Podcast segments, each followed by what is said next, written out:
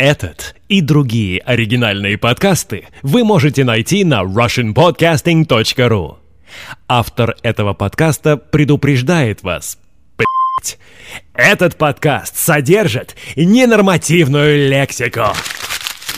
Твою мать.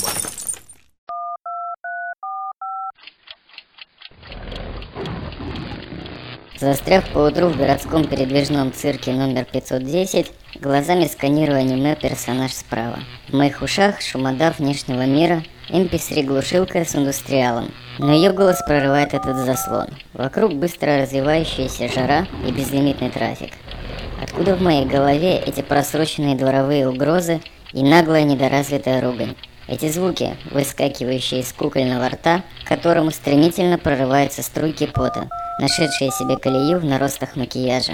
Изгливые ноты, сочащиеся в мобильник, с повесившимся на антенне медведем. Недобитый маникюр дрожит в ожидании отстрелянной сигареты. Дешевое орущее шматье обтягивает миражи форм, плевки 3D-графики, идеал которых опухоль от укуса. К ногам пристегнуты подбитые колодки, в тон микросумки, которая лениво отрыгивает пару глистов наушников.